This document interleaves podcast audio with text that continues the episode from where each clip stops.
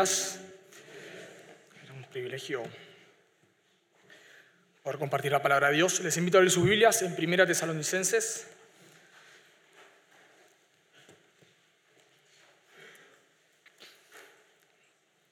Capítulo 5.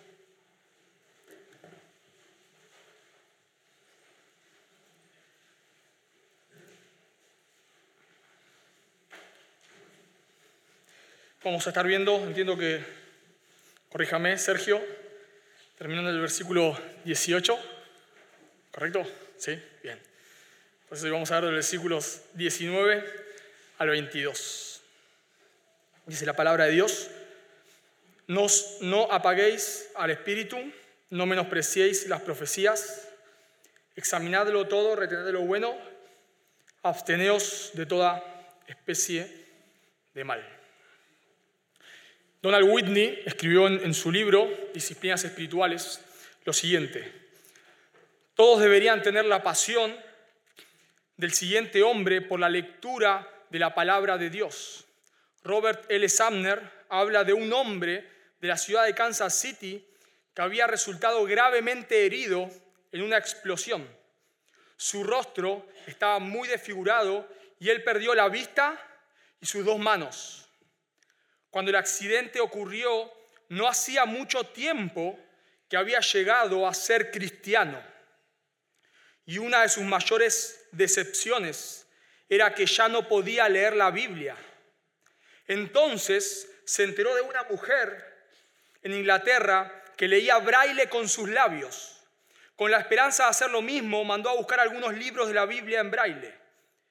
Pero descubrió que las terminaciones nerviosas de sus labios habían quedado demasiado dañadas como para distinguir los caracteres.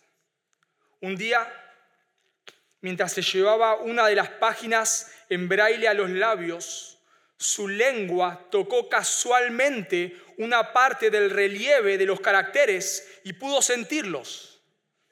Tan rápido como un destello se dio cuenta Puedo leer la Biblia usando mi lengua. Cuando Sumner escribió su libro, el hombre había leído cuatro veces la Biblia entera.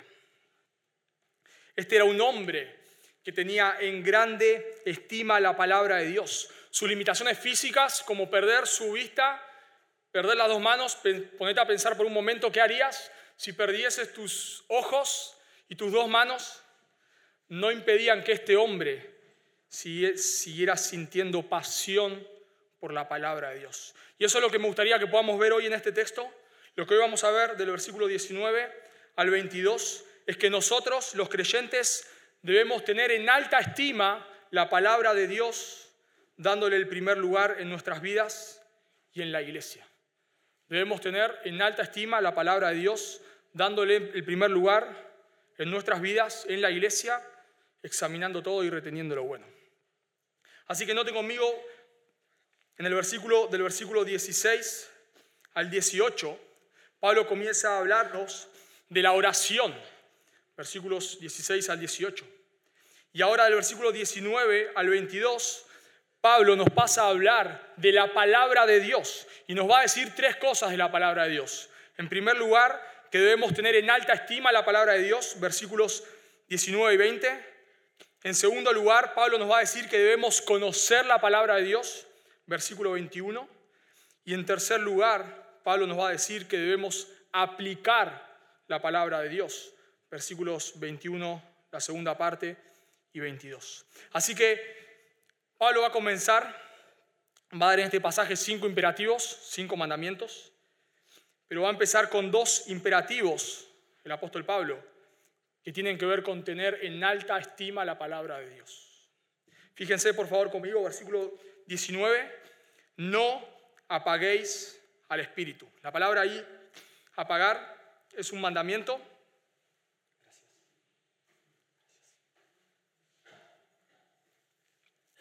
La palabra ahí apagar es, es un mandamiento con un adverbio negativo, no. El mandamiento que Pablo está dando acá a los creyentes es que ellos no deben apagar al Espíritu Santo. La palabra ahí, apagar, quiere decir apagar un fuego. Por ejemplo, se usa, no sé si recordarán, en Mateo 25, 8, cuando las vírgenes insensatas le dicen a las, a las vírgenes prudentes, nuestras lámparas se apagan. Las lámparas no eran como las que tenemos hoy, eran con fuego. El fuego de la lámpara se apaga. Esa es la palabra que está usando Pablo acá. No, no, no apaguen el fuego, digamos así, del Espíritu Santo. Ahora, es importante entender en este pasaje que el Espíritu Santo no es un poder, sino una persona. Por ejemplo, el Espíritu Santo es la tercera persona de la Trinidad. Dios es un ser que existe en tres personas. Y el Espíritu Santo es la tercera persona de la Trinidad. Y vemos que, por ejemplo, el Espíritu Santo puede ser blasfemado. Por ejemplo, el Señor Jesús dijo en Marcos 3:29 que cualquiera que blasfeme contra el Espíritu Santo no tendrá perdón ni en este siglo ni en el venidero. Por ejemplo, el Espíritu Santo nos enseña, dice por ejemplo Juan 14:26, mas el consolador, el Espíritu Santo, a quien el Padre enviará en mi nombre, Él os enseñará todas las cosas y os recordará todo lo que yo os he dicho. El Espíritu Santo, dicen en Hechos 1.6, habla por boca de David. En, Hechos 5.3, Pedro le dice a Anías y Zafira, han mentido al Espíritu Santo. Y el Espíritu Santo le dice a Felipe que se acerca al carro del eunuco en Hechos 8:29 y le predique el Evangelio. Por lo tanto, todo esto nos demuestra que el Espíritu Santo no es un poder, es una persona. Un poder no habla, a un poder no se le puede blasfemar, un poder no enseña. Son todas características de una persona. Por eso decimos que el Espíritu Santo es Dios, es la tercera persona de la Trinidad. Pero Pablo acá lo describe como un fuego. ¿Por qué? Porque dice, no, ahí apaguéis al Espíritu Santo. Ahora, ¿por qué? ¿Por qué Pablo usa este término? Bueno, Pablo usa este término porque Pablo lo que está haciendo referencia es a la obra del Espíritu Santo. Pablo usa la palabra apagar, no apaguéis al Espíritu Santo, porque él está haciendo referencia a la obra de poder en nuestras vidas del Espíritu Santo, a la obra de iluminación. Dice la Escritura que el Espíritu Santo nos ilumina para que podamos entender las Escrituras. Por lo tanto, el mandamiento acá es que nosotros no debemos detener la obra del Espíritu Santo en nuestras vidas. Ahora, obviamente, la pregunta que tal vez te surge, me surgió cuando estaba estudiando este pasaje es, ¿y cómo uno puede apagar el Espíritu Santo? Ok, entendí el mandamiento, pero ¿cómo uno puede apagar el Espíritu Santo? O detener su obra. Bueno, este pasaje no nos da muchos detalles, pero hay un pasaje paralelo, Efesios 4:30, donde el apóstol Pablo dice, y no contristéis, similar, no apaguéis, no contristéis al Espíritu Santo de Dios, con el cual fuiste sellados para el día de la redención. ¿Y cómo, cómo, cómo no contristamos al Espíritu Santo ahí en Efesios? Bueno, versículo Efesios 4:25, desechando la mentira y hablando verdad. Versículo 26, airaos, pero no pequéis. Versículo 28, el que hurtaba no hurte más. Versículo 29, ninguna palabra corrompida salga de vuestra boca. Versículo 31, quítese vosotros toda ira, amargura, enojo, etc. Entonces, ¿cómo ellos contristaban al Espíritu Santo? Viviendo en pecado. Dice Isaías 63:10, mas ellos se rebelaron y contristaron su Santo Espíritu. La Reina Valera usa la palabra hicieron enojar, pero la palabra enojar en realidad es entristecer. Dice Isaías que el pueblo se rebeló y como consecuencia entristeció el Espíritu de Dios. Y en Hechos 7:51 no sé si recordarán, Esteban le está predicando a los judíos y le dice, ustedes, ¿qué cosa? Resisten. Resisten siempre al Espíritu Santo. Resisten su poder, resisten su obra. Por lo tanto, lo que Pablo está diciendo acá no tiene nada que ver con prohibir hablar en lenguas, no tiene nada que ver con no permitirle a una persona que se pare detrás de un púlpito y diga, tuve un sueño y Dios me habló y Dios me dijo. No tiene nada que ver con eso. Hay personas que toman este texto y dicen, si, si, no, no, si vos no permitís hablar en lenguas, estás apagando el espíritu. Si vos no permitís que una persona se pare acá y diga que tuvo un sueño, una revelación, estás apagando el espíritu. Bueno, el problema con esa interpretación es que Pablo no está hablando de eso. Pablo no le está diciendo a los tesalonicenses que permitan que una persona hable en lenguas si no está apagando el espíritu. En alguna parte del texto ven la palabra hablar en lenguas, ven la palabra dones. No está. Porque Pablo no está diciendo eso. Incluso de qué está hablando Pablo? De la santidad. De la santidad. De la santidad en el trato unos con otros. De la santidad en sujetarnos a las autoridades. En la, santidad, versículo 17 al 18, en la oración. Y ahora está hablando de la santidad en la palabra de Dios. Por lo tanto, esas manifestaciones raras no tienen nada que ver con apagar el Espíritu Santo. Si una persona supuestamente tiene una, una manifestación rara y, piensa que eso está dejando salir al Espíritu Santo y tiene una manifestación rara y después esa persona sale de la iglesia y no ama a su esposa o a su esposo, no ama a sus hijos, no es un buen empleado, es un mal vecino, lo que fuere, esa persona está apagando el Espíritu Santo. Aunque, aunque piense que por esas manifestaciones en realidad está haciendo, está dejando salir el Espíritu Santo, nada que ver, nada que ver. Lo que está haciendo en ese caso es apagando el Espíritu Santo. Porque la obra del Espíritu Santo no tiene nada que ver, tanto que ver con, con lenguas y con todas esas cosas, sino la obra del Espíritu Santo es ilumina los ojos de los no creyentes para que puedan ver la luz del Evangelio y santifica a los creyentes. Por ejemplo, en 1 Pedro 1.2 dice, elegido según la presencia de Dios Padre en santificación del Espíritu. La obra del Espíritu Santo es santificarnos. Pablo dice en Efesios 3.16 que la obra del Espíritu Santo es iluminarnos para que podamos ver la belleza de Cristo.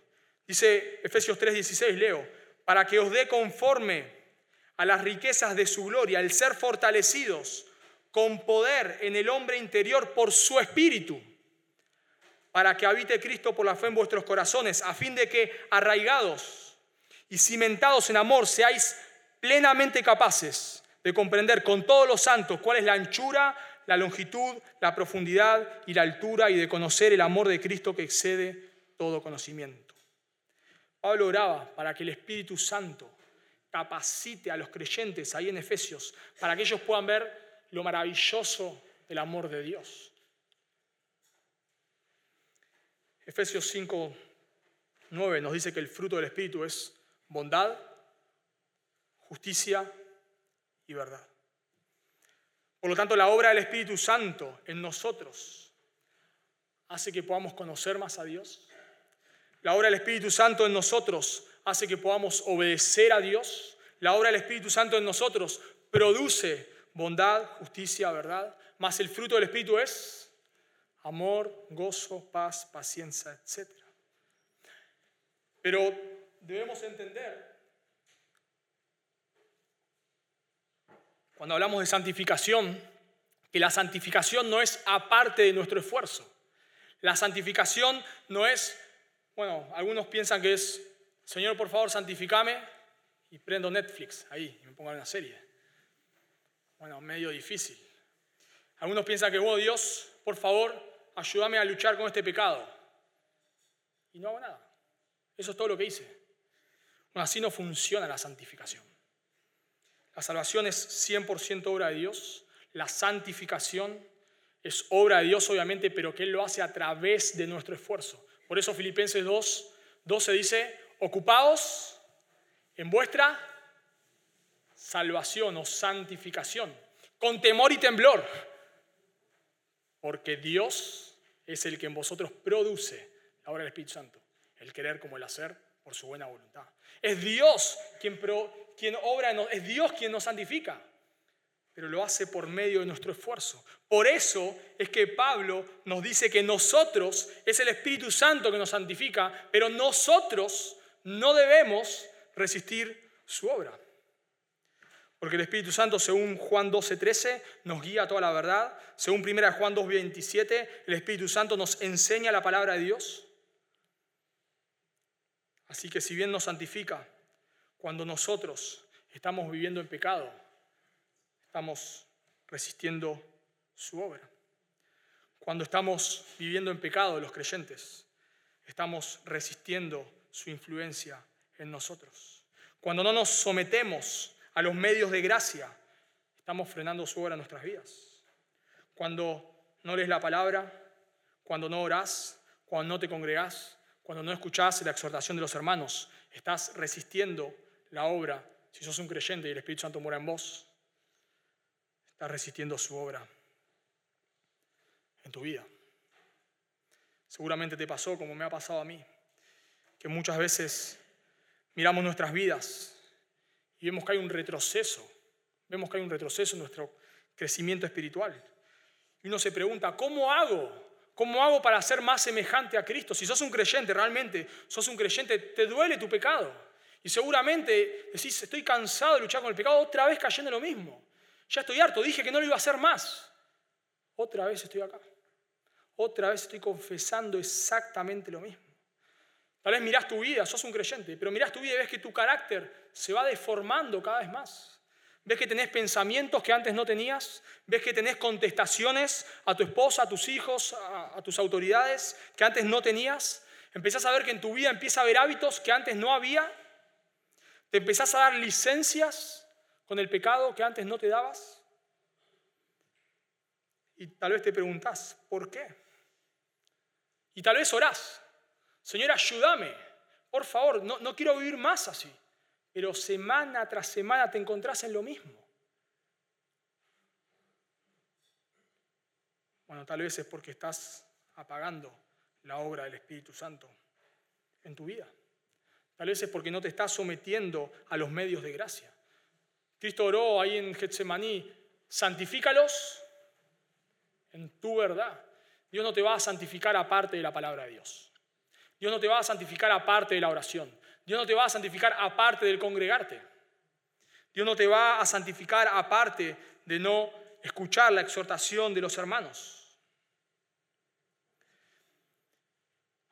Y tal vez un texto que resume bastante esto es Romanos 8, yo se los leo, 12. Dice, así que hermanos, deudores somos, no a la carne, para que vivamos conforme a la carne porque si vivís conforme a la carne, moriréis. Mas si por el Espíritu hacéis morir, por el Espíritu, pero ¿quién lo hace morir?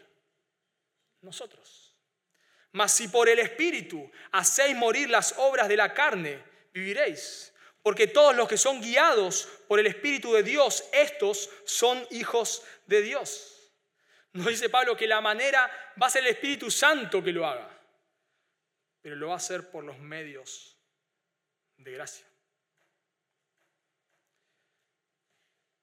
Por lo tanto, debemos someternos, debemos examinar nuestra vida, porque si nosotros no, nos, no estamos en un sentido obedeciendo a Dios, no nos estamos sometiendo a los medios de gracia, no vamos a crecer en santidad. Obviamente una persona que vive totalmente en la carne no es un creyente, pero los creyentes muchas veces vivimos como si no lo fuéramos. Y somos creyentes, porque la salvación no se pierde. Pero de pronto miramos nuestra vida y, no sé, no hay mucha distinción con la del vecino que no es creyente. Eso es porque no nos sometemos, porque resistimos su obra. Ahora Pablo nos va a decir otra manera de no detener la obra del Espíritu Santo es no menospreciando su palabra. Por favor, noten conmigo ahí. Primer imperativo, no apaguéis el Espíritu.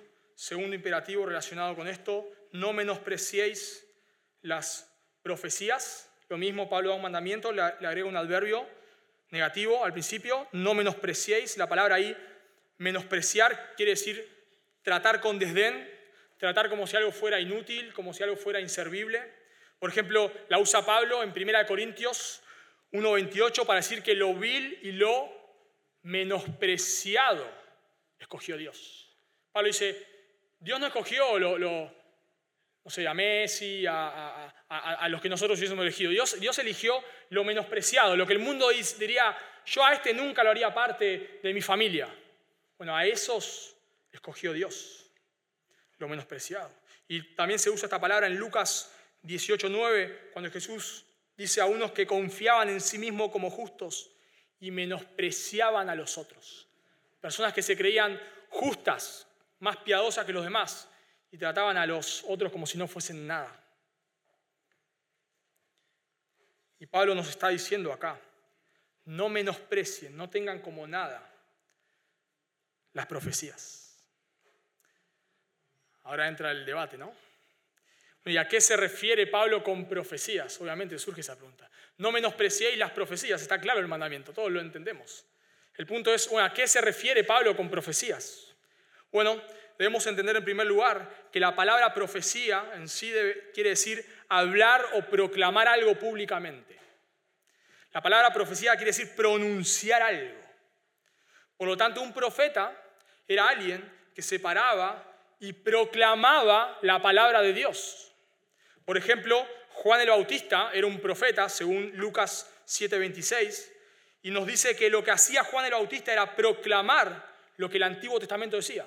Por ejemplo, yo se los leo, Lucas 3:7 dice, y decía a las multitudes que salían para ser bautizadas por él, oh generación de víboras, ¿quién os enseñó a huir de la ira venidera, a hacer frutos dignos de arrepentimiento? ¿Qué es lo que Juan Bautista está diciendo al pueblo? Lo mismo que dijeron los profetas en el Antiguo Testamento. Vuélvanse a Dios, vuélvanse, arrepiéntanse, vuélvanse a Dios. ¿Qué dijo Jeremías? Arrepiéntanse, vuélvanse a Dios. ¿De dónde lo sacó? Deuteronomio 28, 29.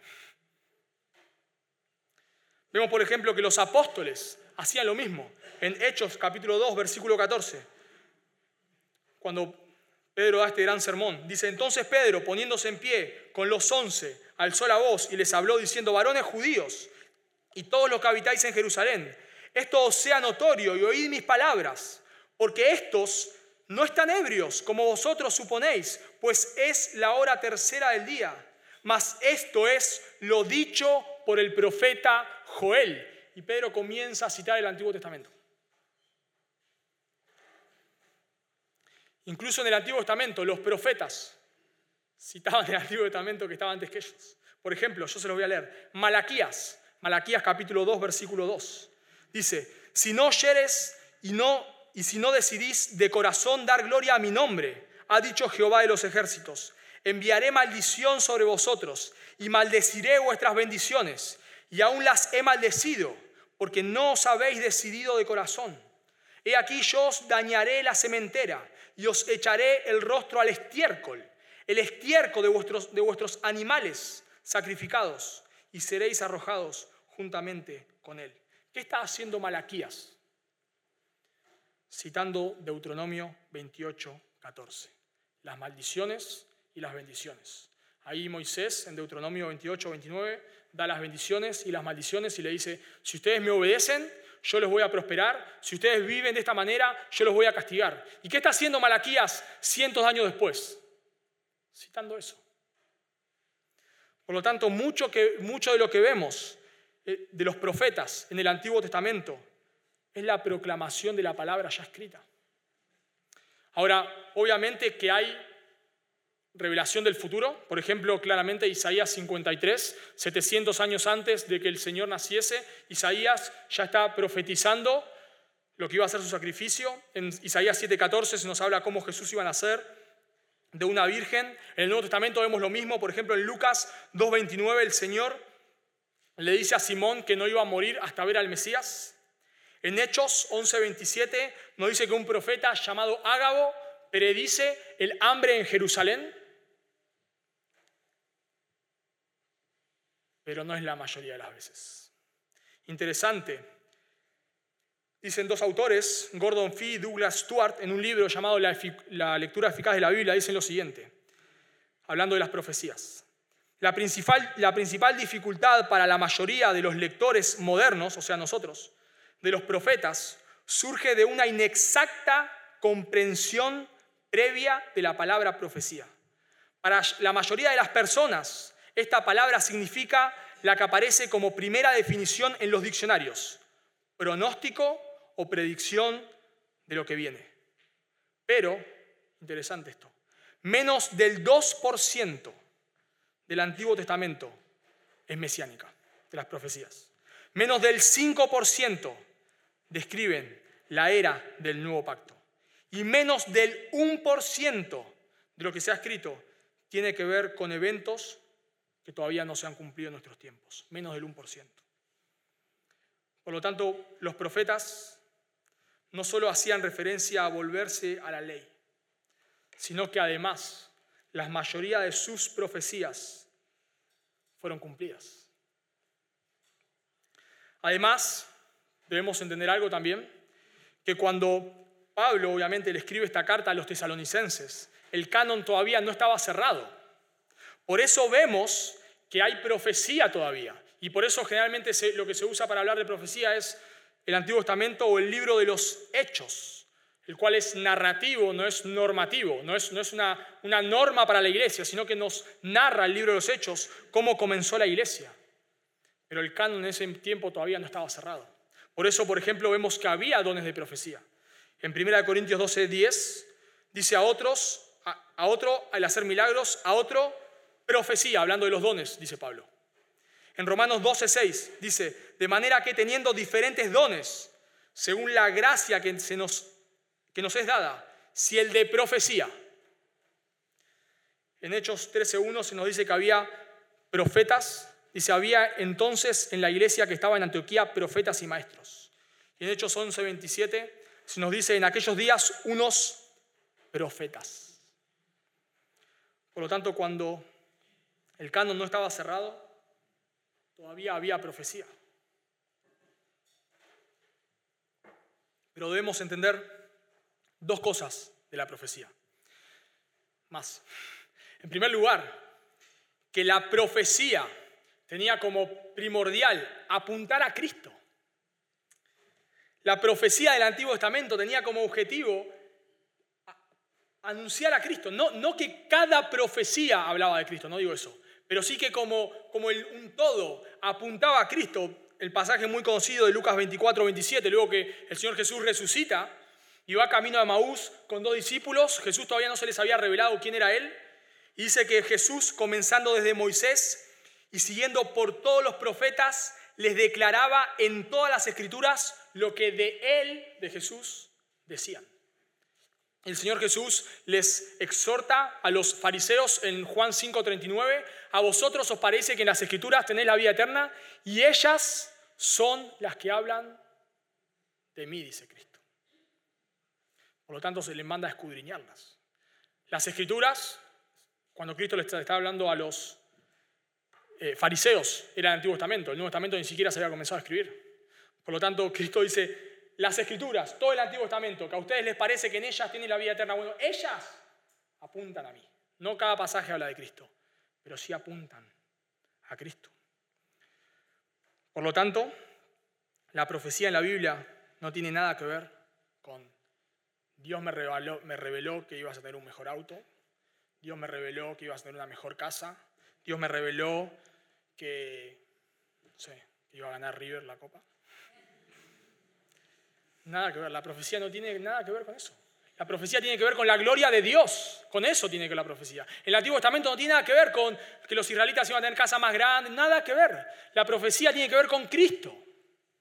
Y la pregunta que yo me hago cuando una persona se para y dice, Dios me dijo que todos ustedes iban a ser millonarios. ¿Y qué tiene que ver eso con la gloria de Dios? Cuando alguien se para y dice, Dios me dijo que te iba a dar un mejor trabajo. Gracias. ¿Qué tiene que ver con la gloria de Dios? Todas esas cosas no tienen nada que ver con el Evangelio. No tienen nada que ver con decir a los pecadores que están perdidos en sus delitos y pecados, que por sus pecados ellos mismos no se pueden salvar, que Dios los tiene que mandar al infierno por sus pecados pero que Dios es tan bueno y tan misericordioso que ha enviado a su Hijo a morir por nosotros para que todo pecador que se arrepienta de sus pecados y crea en Él tenga vida eterna. ¿Qué tiene que ver que vas a tener un mejor trabajo con eso? Absolutamente nada. Lo segundo que debemos entender con respecto a las profecías es que ya cesaron. Hebreos 1.13, perdón, Hebreos 1, 1 al 3 dice, Dios, habiendo hablado muchas veces y de muchas maneras en otro tiempo a los padres por los profetas, en estos postreros días Dios nos ha hablado por el Hijo.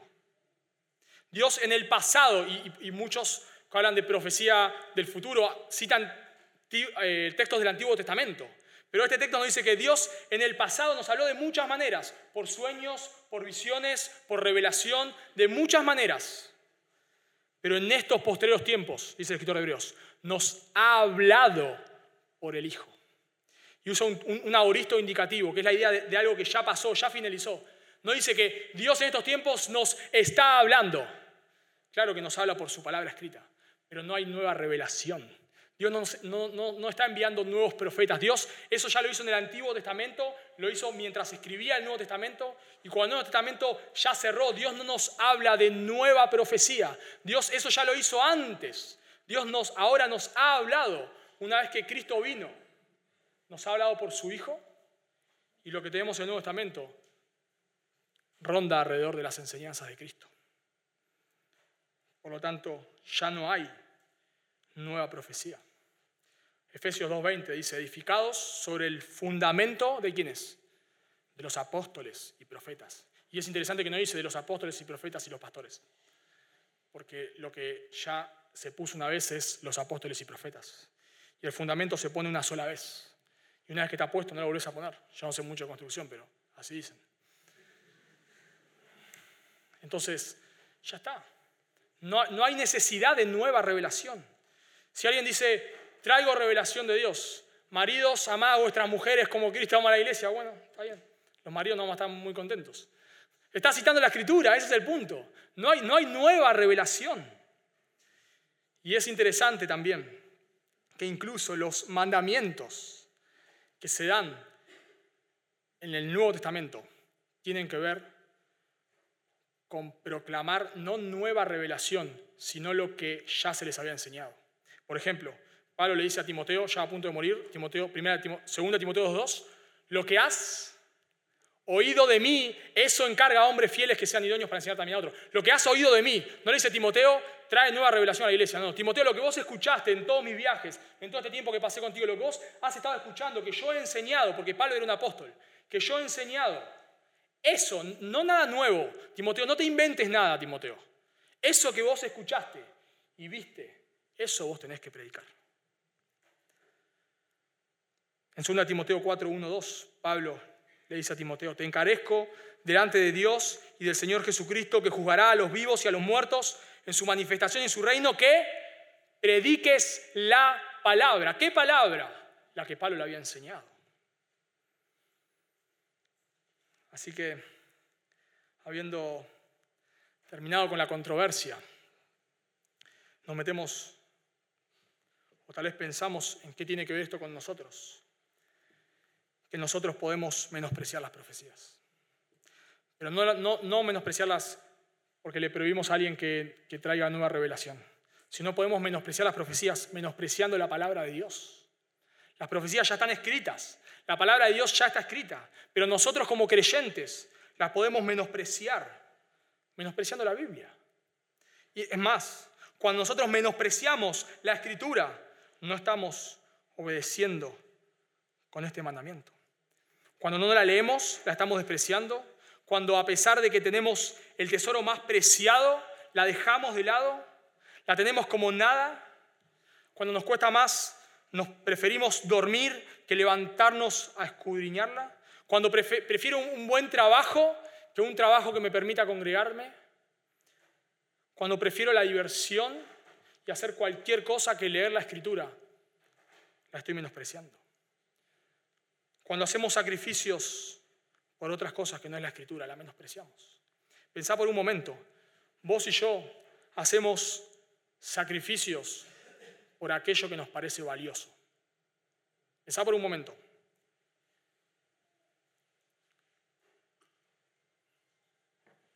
Vos te sacrificás por aquello que es valioso para vos. Vos te sacrificás por tus hijos, porque son valiosos para vos. La gente que ama sus cuerpos se sacrifica, sacrifica por tener un buen cuerpo y hacen dietas estrictas, se pasan horas haciendo actividad física. Las personas que consideran sus trabajos como muy valiosos, dan lo que sea, pierden sus familias, pierden su salud, pierden eh, eh, su libertad por un trabajo, porque para ellos es lo más precioso. Las personas que, consideran lo más precioso una novia, una pareja, un esposo, una esposa, cuando es lo más precioso, viven solamente para esa persona y hacen sacrificio que sea, sobre todo lo vemos en los noviazgos, Haz el sacrificio que sea por ver a tu novia, el sacrificio que sea por estar un tiempo con ella.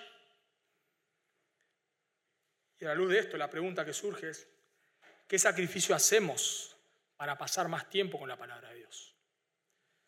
Porque eso va a reflejar qué tan importante es para nosotros. ¿Qué tan importante es la escritura? El salmista dice en Salmos 119, 72, mejor es la ley de tu boca que millares de oro y plata. El salmista está diciendo, mejor es la palabra de Dios que tener miles de miles de miles de dólares en el banco. Job, hablando de la sabiduría, que proviene de la palabra de Dios, dice lo siguiente, lo leo en la, nueva versión, la, nueva versión internacional. Job 28:15. Por ella, hablando de la sabiduría que viene de la palabra de Dios, por ella no se dará oro fino, ni por su precio se pesará plata. No se puede pagar por ella con oro de Ofir, ni con onice precioso, ni con zafiro. Ni el oro, ni el cristal son comparables a ella. No será dada a cambio de objetos de oro fino, el coral y el cristal de roca, ni mencionarlos, pues el valor de la sabiduría es mayor que las perlas. No, es, no será comprado con ella el topacio de Etiopía. No será comprada con ella el topacio de Etiopía, ni se pagará por ella con oro fino. La sabiduría que proviene de la palabra de Dios es lo más valioso que hay. Es más valioso que tu cero kilómetro que te compraste, que la casa que te acabaste de comprar. Es más valioso que tu último iPhone, que tu última Apple, que las últimas zapatillas que te compraste. Es lo más valioso. Es lo más valioso que hay. Job está diciendo, ¿con qué? ¿Con qué vamos a comprar la sabiduría de la palabra de Dios? No hay, no hay manera. la pregunta que me hago es, ¿qué sacrificio hacemos por ella? El Señor Jesús, perdón, Dios en el Antiguo Testamento, antes de, que se haya humanado Cristo, en el Antiguo Testamento, Dios le dice a Josué, recuerdan, Josué está por entrar a la tierra prometida. Por Moisés había llegado hasta el borde y ahora Josué tenía que introducir al pueblo en la nueva tierra. Y es interesante lo, que Dios le dice a Josué. En Josué pasa algo muy conocido. 1.7. Dios no le habla de estrategias de guerra. No, le dice, bueno, ahora no le da charlas de cómo tratar con personas difíciles. No, no, nada de eso. Dios le dice, Josué 1.7. Solamente esfuérzate y sé muy valiente. ¿Para qué? Daríamos que diga, solamente esfuérzate y sé muy valiente para pelear contra estos enemigos. Pero Dios le dice, solamente esfuérzate y sé muy valiente para cuidar de hacer conforme a toda la ley que mi siervo Moisés te mandó. No te apartes de ella, ni a diestra ni a siniestra, para que seas prosperado en todas las cosas que emprendas. Nunca se apartará de tu boca este libro de la ley, sino que de día y de noche meditarás en él para que hagas, para que guardes y hagas conforme a todo lo que en él está escrito. Josué, vos tenés que entrar a la tierra prometida, pero vos tenés que esforzarte en una sola cosa, guardar mi palabra. La pregunta es, ¿crees realmente que la Biblia tiene ese valor? ¿Realmente crees que la Biblia es más preciosa que el dólar? ¿Que es más preciosa que el sueldo que te pagan a fin de mes? No digo que dejes tu trabajo, por favor. Pero, pero pensás realmente, pensás que es más preciosa. Si en tu trabajo te, te ofrecen un aumento por aumentar tu esfuerzo, ¿lo harías? Bueno, tal vez sería bueno hacerlo. Ahora mi pregunta es, ¿y estás dispuesto a hacer el mismo esfuerzo para pasar más tiempo con la escritura? Ese esfuerzo que estás dispuesto tal vez a hacer, y es bueno, porque obviamente uno tiene que trabajar, y ese esfuerzo que estás dispuesto a hacer para tal vez que te ascienda en tu trabajo, que es algo bueno, es algo bueno. ¿Estás dispuesto también a hacerlo para invertir más tiempo en la escritura? Yo puedo, yo puedo decir que amo la palabra de Dios que, es lo, lo más importante para mí. Pero la respuesta a esa pregunta va a estar dada por cuánto la leo, cuánto la memorizo, cuánto la estudio. Pero también me hace pensar esto, que como congregación debemos tener cuidado de menospreciar la palabra de Dios. Porque no solo lo podemos hacer en lo individual, lo podemos hacer como congregación. Cuando empezamos a decir cosas como, el mensaje es muy largo, el mensaje es muy aburrido, necesitamos otra cosa. Si yo traigo un inconverso acá, se aburre. Bueno, pero el punto es que no venimos a divertirnos. Venimos a adorar a nuestro Dios. Los corintios preferían el don de lenguas que las profecías, porque el don de lenguas era más extravagante. Por eso Pablo le dice en 1 Corintios 14:5, así que quisiera que todos vosotros habléis en lenguas, pero más que, que profeticéis. Ellos preferían los dones que eran más extravagantes. Pablo le dice, no, no, ustedes tienen que preferir los dones que es para mayor edificación de la iglesia. Y nosotros nos puede pasar lo mismo, no con el don de lenguas, no creemos que esté vigente, pero sí con otras cosas. Acá necesitamos mensajes más cortos, más motivacionales, necesitamos que, nos hablen de cosas más modernas. ¿Qué me importa a mí? No sé, qué sé yo. Que Cristo nos trasladó de las tinieblas al reino de su amado Hijo, como nos compartió y Marcos. No, yo necesito otra cosa. No, yo necesito que me digan cómo, cómo tratar a mi jefe. Yo necesito que... Y empezamos a diluir. Mensajes más cortos que no hablen del pecado, que no hablen del infierno, que nos hagan sentir bien con nosotros mismos. Porque la gente se aburre. Ese, es el argumento. La gente se aburre. Bueno, pero el problema es que no venimos a divertirnos. No venimos al culto a, divertirnos, a sentirnos bien con nosotros mismos, porque nosotros no somos el centro de este culto. Venimos a orar a Dios, que nos salvó. Venimos a, a proclamar su palabra, a proclamar su evangelio. No venimos a sentirnos bien con nosotros mismos. Obviamente cuando uno exalta a Dios, recibe gozo. Claro que sí. Pero nuestra prioridad no es sentirnos bien con nosotros mismos, sino adorar a Dios. El show no va a salvar a nadie. Que la persona que, el inconverso, la persona no creyente que vos traigas a este lugar, si nosotros lo divertimos, eso no lo va a salvar de la condenación. Si la persona se va acá diciendo, che, qué copados que son todos acá, y la verdad la pasé bomba, eso no lo va a salvar de la condenación, sino que lo que lo va a salvar es el mensaje del Evangelio, decirle que está perdido, decirle que necesita volverse a Dios, que Cristo la cruz murió por sus pecados y que si Él se vuelve a, Dios y cree en el sacrificio de Cristo va a tener vida eterna. Eso es lo que hacemos acá. No entretenemos a la gente, ni nos importa. Y si quedamos 10, quedamos 10. Y lo digo en boca de los pastores. porque eso es lo que venimos a hacer. Por eso debemos tener cuidado, hermanos, de verdad, de verdad. Debemos tener mucho cuidado porque, porque parece sutil esto, pero pasa, pasa. Pablo le dice a Timoteo, Timoteo te escribo para que si tardo sepas cómo, sepas cómo debes conducirte en la casa de Dios, lo cual es columna y baluarte de la verdad. Timoteo, yo te estoy escribiendo esta carta para decirte cómo vos te debes conducir en la casa de Dios. No es tu casa, Timoteo. No puedes hacer lo que quieras, Timoteo. Es la casa de Dios. Y en la iglesia se exalta el nombre de Dios, no de ninguna persona. Ahora uno se podría preguntar, a la luz de esta verdad, bueno, entonces tengo que aceptar todo lo que me digan, todo lo que si una persona se para acá y dice lo que quiere, yo tengo que aceptarlo porque si no estoy menospreciando la palabra de Dios. La respuesta es no. Noten el versículo 21. no menospreciéis las profecías, examinadlo todo, retener lo bueno. La palabra ahí, examinar, quiere decir escudriñar, mirar críticamente o mirar minuciosamente. Es la, que se usa, por ejemplo, en 1 Timoteo 3.10, cuando dice que, que, hablando de los diáconos, y estos también sean sometidos a prueba. Ahí sean, los probamos, los ponemos, los observamos. En Gálatas 6.4, por ejemplo, dice así que cada uno someta a prueba su propia obra. Mirá cómo estás viviendo, mirá lo que estás haciendo. Por eso no debemos menospreciar la palabra de Dios, pero sí debemos examinar lo que se nos enseña. Dice que los de Berea en Hechos 17:11 eran más nobles que los de Tesalónica.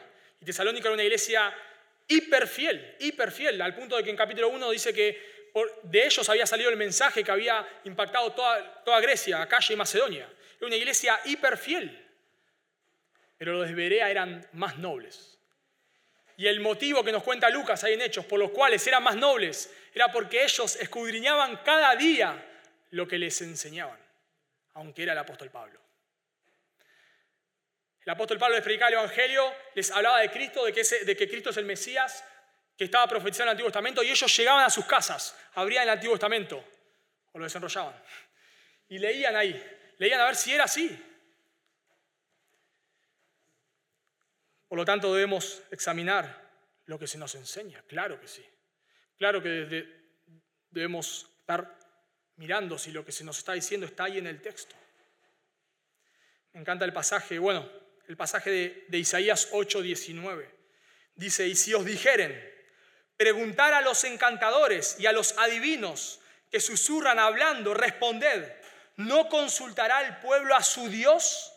¿Consultará a los muertos por los vivos? ¿A la ley y al testimonio? Si no dijeren conforme a esto es porque no les ha amanecido. Si vienen personas que le dicen que consulten a los muertos, lo cual estaba prohibido en el Antiguo Testamento, y en el Nuevo también. Si le dice que, que, pregunten a, los muertos, pregunten a los muertos a ver qué va a pasar con esta ciudad, pregúntenles.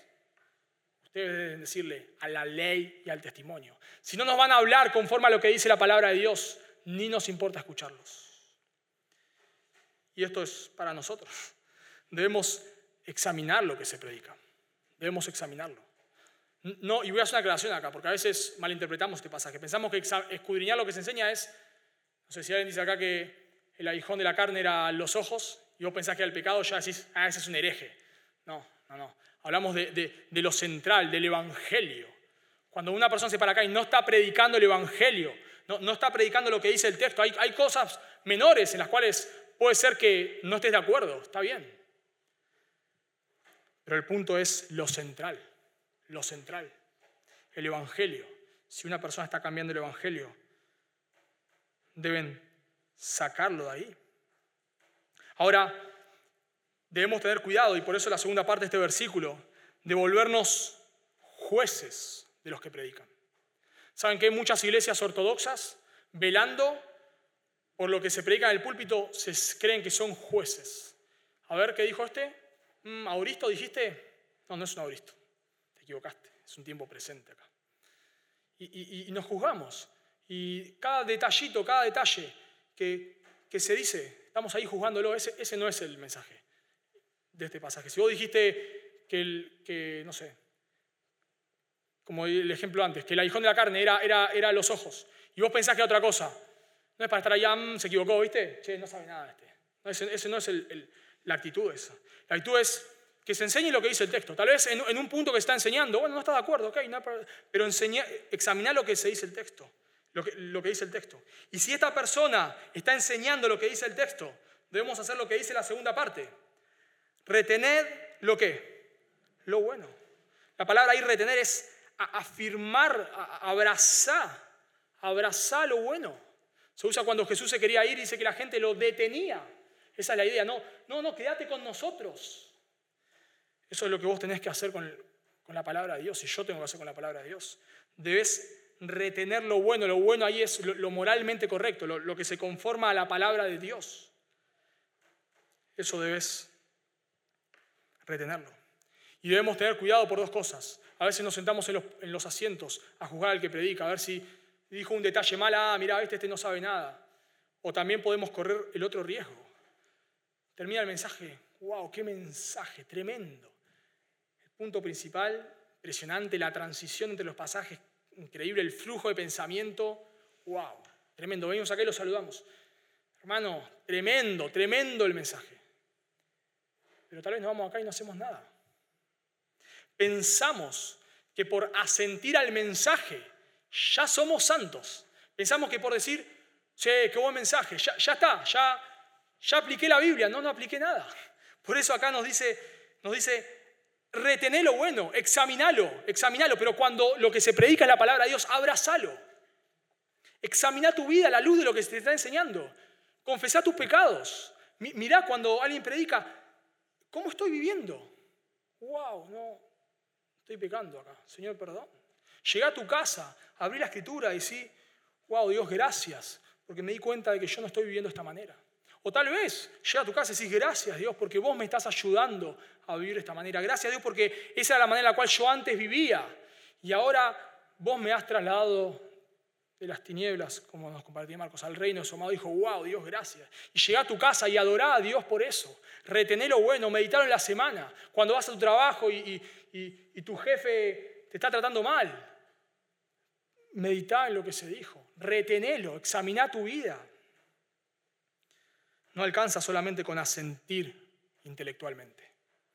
El Señor Jesús dijo que una persona que asiente intelectualmente, Mateo 7:26, es como un hombre insensato que edificó su casa sobre la arena y descendió la lluvia y vinieron ríos y solaparon vientos y dieron con ímpetu contra aquella casa y cayó y fue grande su ruina. Así termina el Sermón del Monte. Señor Jesús está en un sermón tremendo, tremendo. Y, les advierte al final, tengan cuidado, porque si ustedes están acá sintiendo lo, que, asintiendo lo que yo digo, pero salen de acá y no lo aplican, cuando venga la prueba o venga el juicio de Dios, van a ser derribados. Y lo mismo va a pasar en nuestras vidas. Si yo me siento acá y, escucho un mensaje y solamente lo asiento, pero no hago nada, no hago nada, mi ruina va a ser grande. Obviamente, si soy un creyente, jamás me voy a perder, pero voy a tener consecuencias. Y, por eso Santiago dice que debemos tener cuidado de engañarnos a nosotros mismos, porque nos engañamos. Pensamos que con asentir está bien. Pensamos, no miro a ver si yo estoy viviendo conforme a lo que se enseña. Solamente asiento las verdades teológicas, asiento las proposiciones. Jesús es Dios, es verdad. Hay que leer la Biblia, es verdad. Hay que orar, es verdad. Pero examino mi vida a la luz de eso. Y por último, nos dice el versículo 22, respecto a lo que no se conforma a la palabra de Dios, debemos, nos dice, no te conmigo, versículo 22, absteneos de toda especie de mal. Lo que se, es conforme a la palabra de Dios debemos abrazarlo, pero lo que no es conforme a la palabra de Dios debemos abstenernos. Y la idea de abstenernos no es estar cerca mirando, sino es mantenerse lo más lejos posible. se usa esta idea en, Lucas 15, 20, hablando del hijo pródigo, dice que, y levantándose el padre, fue afuera, y cuando todavía estaba lejos, esa es la idea, el hijo, el hijo pródigo está volviendo, cuando el padre sale ahí, mira y ve que todavía está lejos, esa es la idea de, de, de absteneos, lo más lejos posible. Mantenete lo más lejos posible de toda forma, apariencia de toda clase de mal. Mantenete lo más lejos posible. Debemos mantenernos lo más lejos posible de las personas que enseñan la escritura pero no la viven. Señor Jesús dijo en Mateo 23. Entonces habló Jesús a la gente y a sus discípulos diciendo, en la cátedra de Moisés se sientan los escribas y los fariseos, los teólogos de los teólogos.